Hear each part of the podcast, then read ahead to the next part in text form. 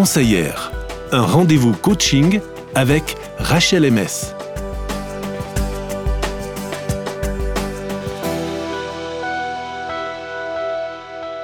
Bonjour Rachel. Bonjour. Mais salut. Alors aujourd'hui, on a un sujet pas si évident que ça. Euh, est-ce que je suis quelqu'un de plutôt introverti ou extraverti? Alors c'est aussi l'occasion pour nos auditeurs et nous d'apprendre à mieux se connaître et mieux s'accepter, on va dire, avec nos manières différentes de fonctionner. Parce que c'est vrai, Rachel, on a peut-être l'impression d'en connaître déjà un, petit bout sur, euh, sur soi-même. Avec toutes ces années.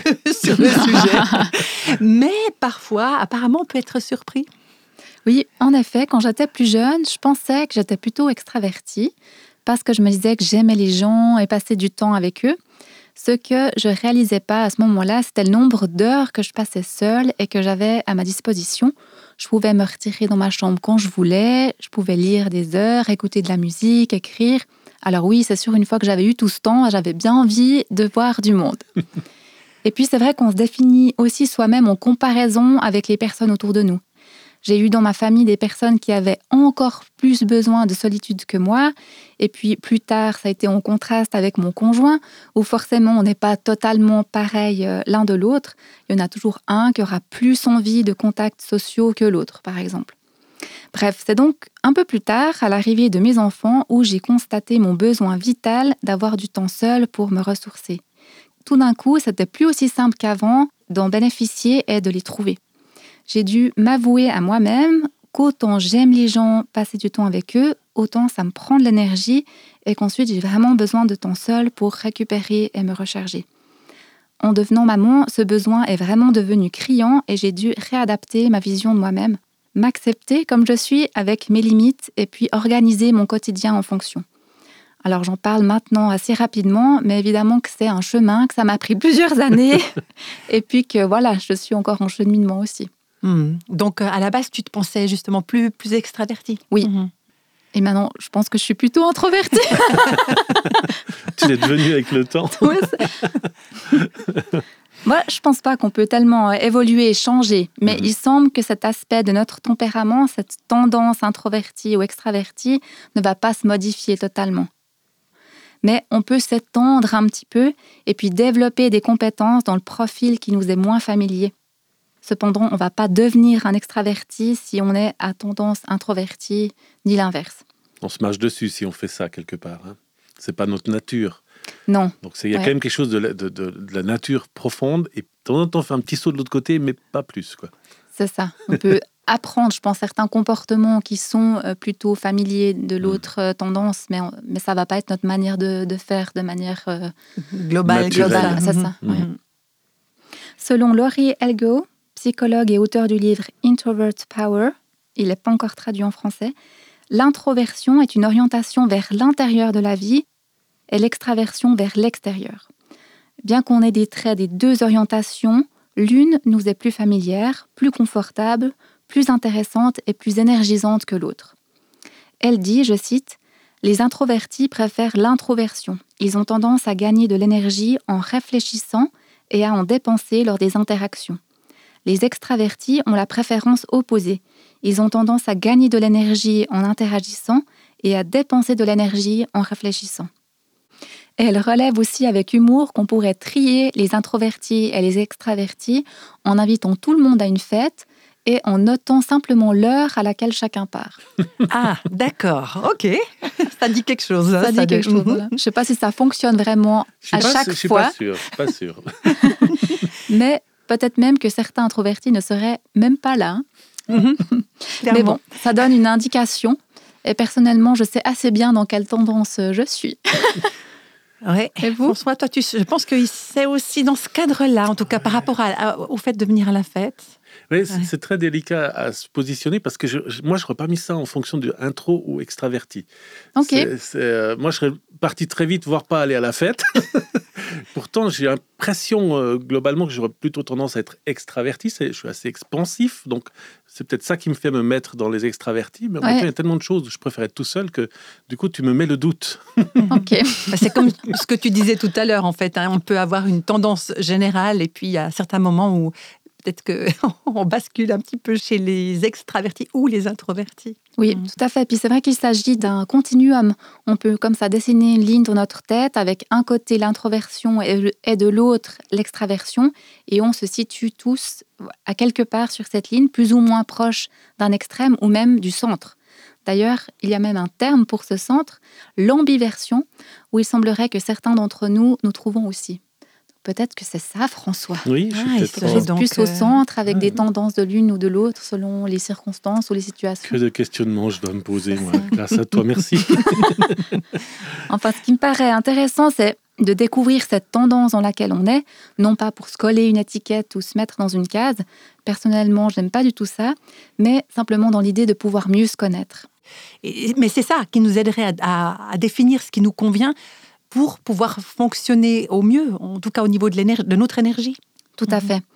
Selon des études faites par le psychologue Kagan, qui a été relatée par Susan Kane dans son livre Quiet, en français La force des discrets, on n'a pas le même niveau de réactivité. Il semble que de manière générale, c'est pas une vérité absolue. Il y a toujours des exceptions. Mhm. Peut-être toi, François. enfin. l'exception, tu sais. de manière générale, donc, les personnes introverties ont un tempérament plus réactif. Ça veut dire qu'elles perçoivent plus de choses par leur sens et qu'elles vont donc plus facilement être submergées par toutes les informations et les stimulations autour d'elles. À l'inverse, de nouveau, de manière générale, une personne extravertie a un degré de réactivité plus bas elle ne réagit pas aussi fortement à la nouveauté, à ce qui se passe autour d'elle. En d'autres termes, elle a un système nerveux moins sensible à la nouveauté. Alors comment est-ce que ça peut s'observer ça?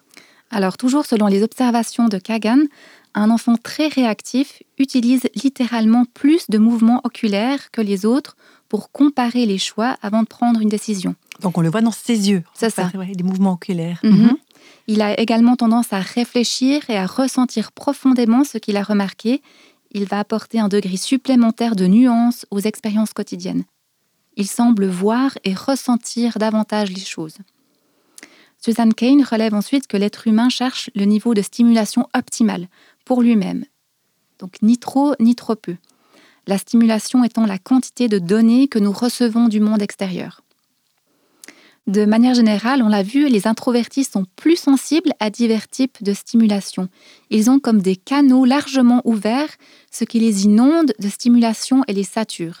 Tandis que les extravertis ont comme des canaux plus étroits, ce qui les rend plutôt sujets à une sous-stimulation. Ouais, c'est intéressant de noter tout ça. Hein. On va faire une pause euh, avec une chanson. C'est intéressant. Je suis tombée sur une, petite étude par rapport aux, musiques que les introvertis et les extravertis écoutent au réveil et à quel point ça peut avoir une incidence sur la suite de leur journée. Je trouvais assez intéressant de voir que, euh, en tout cas pour les extravertis, c'est les attributs euh, d'une musique, des attributs rythmés et énergiques, c'est ça qui les stimule pour la journée. Et puis les introvertis, apparemment, préféreraient les attributs plutôt lents et calmes pour commencer leur journée. Alors voilà, on est de nouveau un peu dans les généralités, mais c'est pour nous l'occasion maintenant d'écouter Soprano.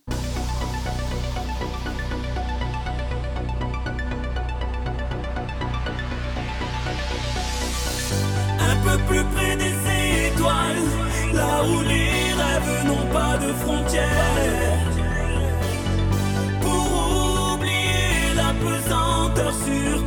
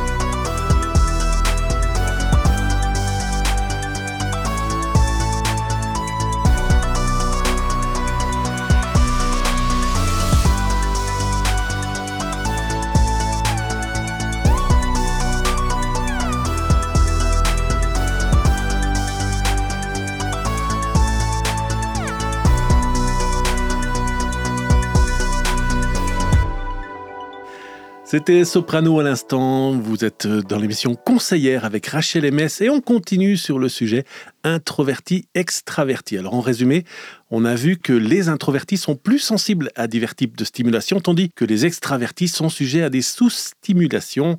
Alors explique-nous ça, Rachel, s'il te plaît. Oui, alors dans une... Parce qu'ils ne comprennent pas tout. Alors, dans une surstimulation, vous n'arrivez pas à penser clairement.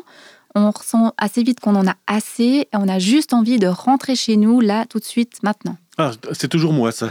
C'est ça, ok. Oui, oui, je suis toujours surstimulé, alors je- je- là, je coche. Et puis à l'inverse, une sous-stimulation, ça veut dire qu'il se passe pas assez de choses, ça vous démange, vous vous sentez agité, paresseux, vous avez besoin de sortir de la maison. Ah oui, ok, on en reconnaît certains, en tout cas une en particulier. Alors, on n'a pas le même niveau de stimulation optimale. Qu'en est-il pour vous qui nous écoutez? Qu'avez-vous plutôt tendance à ressentir dans vos journées? Une surstimulation ou une sous-stimulation? Et ensuite, on peut se poser la question comment est-ce qu'on peut rééquilibrer nos journées pour se donner soit plus d'espace pour être seul et récupérer, soit plus de stimulation pour ne pas s'ennuyer? Donc voilà, des questions importantes à se poser. hein. Qu'est-ce qui nous surstimule ou qu'est-ce qui nous sous-stimule? Euh, ben, C'est là, Rachel, où vraiment tes conseils entrent en ligne de compte. Ils sont hyper bienvenus pour euh, aider, justement, nous aider à trouver nos, zones de fonctionnement optimales, pour reprendre ce terme. Alors, pour nous aider en tant qu'introvertis, Laurie Helgo encourage à instaurer des sortes de mini-retraites quotidiennes pour se retirer, pour prendre un moment de calme et de réflexion. Par exemple, on peut prendre un moment de méditation, de réflexion silencieuse, de marche tranquille ou d'écriture dans le journal. On en avait parlé d'ailleurs. Oui, je- L'important, c'est de le ritualiser, qu'il soit intégré dans la routine quotidienne pour s'assurer d'avoir au moins un moment par jour pour soi. Du coup, on peut se demander quelle manière de faire me nourrit et me permet cet espace de nettoyage et de ressourcement pour moi-même? Est-ce une activité qui fait partie intégrante de mon quotidien ou pas encore? Et si ce n'est pas le cas, comment est-ce que je peux la systématiser pour que je puisse en bénéficier aujourd'hui et tous les jours suivants? Laurie Elgo nous dit encore, je cite, Quelles que soient les retraites que vous concevez pour vous-même, faites-les régulièrement. Protégez-les, mettez-les sur votre calendrier, éteignez votre téléphone. Alors, est-ce que tu as encore un autre exemple quand on est justement une personne introvertie très occupée? Alors pour cette personne qui a besoin d'un moment à elle, là tout de suite, elle peut prendre une pause respiration. C'est comme ça que Laurie Elgo l'appelle. C'est comme une barre énergétique et ça consiste simplement à se lever, quitter ce qu'on est en train de faire ou ce qu'on ne fait pas parce qu'on est bloqué et se rendre dans un autre endroit. Et là, on peut se détendre et puis prendre le temps de respirer consciemment. Donc, elle appelle ça une pause respiration? Oui, tout Mhm. à fait. Parce que l'idée, ça va être après de se concentrer sur l'influx d'air par notre nez qui gonfle notre ventre, le ventre, notre ventre qui se dégonfle, et puis l'air qui ressort par notre nez. Et puis simplement observer notre respiration. On peut aussi regarder autour de nous, remarquer quelque chose de nouveau, observer un animal ou l'activité des oiseaux si on en voit, ou alors euh, l'activité de la circulation ou des piétons. On peut aussi écrire dans notre journal toutes les pensées qui préoccupent notre esprit à ce moment-là. Il suffit de 10-15 minutes, il n'y a pas besoin que ce soit long. Et puis ensuite, on peut reprendre l'activité en ayant été renouvelé de l'intérieur, motivé par ça plutôt que par la pression extérieure. Donc, ça, c'est plutôt pour les personnes introverties. Oui, tout à Mhm. fait. Alors on pose la question à nos auditeurs, nos auditrices, est-ce que c'est quelque chose que vous faites déjà, euh, ces, pauses respiration, le fait de se lever hein, quand on a vraiment besoin de ça? Donc voilà, la question est ouverte. Oui, et aussi, est-ce que ça vous tente d'essayer la prochaine fois que le besoin s'en fait sentir? Et quel va être ce lieu à part dans le cadre de votre activité et ou à la maison? Que de questions. Rachel, c'est toujours un plaisir parce que tu viens, on n'a pas de questions et on repart. Quand tu repars, il y en a plein. Mais tu as l'avantage de nous apporter des pistes, ce qui est pas mal. Tu nous laisses pas en train de gauger dans nos questionnements. Donc merci Rachel pour ces moyens proposés pour évaluer notre tendance à l'introversion ou l'extraversion, même si elle évolue un peu au fil de notre vie, parce qu'il y a des différences biologiques pour certains, des canaux de réception plus larges que d'autres, et, et sont donc aussi plus vite surstimulés, alors que les autres seront plus vite sous-stimulés. On a dit qu'on ne faisait pas de généralité, donc il faut quand même laisser les petites marges entre deux. Hein. Tout à fait. Et on a tous, bien sûr, un niveau optimal de stimulation à découvrir et à favoriser le plus possible dans nos journées pour bien fonctionner. Alors, est-ce que tu as un dernier encouragement, et non pas une question, à nous offrir pour aujourd'hui? Alors j'aimerais terminer avec cette réflexion de l'auteur Laurie Elgo que j'ai trouvée très pertinente. Je cite Dès notre plus jeune âge, la plupart d'entre nous apprenons la valeur des compétences sociales. On apprend à se présenter, à sourire et à être poli. On nous dit d'être amicaux et de nous faire des amis. Ce sont toutes des capacités utiles à développer. Mais combien d'entre nous apprenons la valeur de la solitude? Combien d'entre nous apprenons à protéger nos frontières, à favoriser l'imagination, à être seuls Combien d'entre nous sont encouragés à se retirer de l'activité sociale et à nourrir la vie de l'esprit? Voilà, apprendre la valeur de la solitude. Je crois que c'est quelque chose qui peut parler à tout le monde, en fait, qu'on soit introverti ou extraverti. Absolument. Hmm.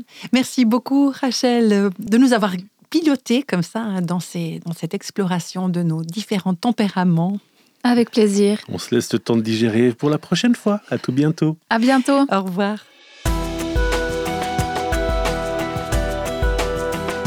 Retrouvez Rachel dans les podcasts En vol d'elle sur le site internet rachelms.ch.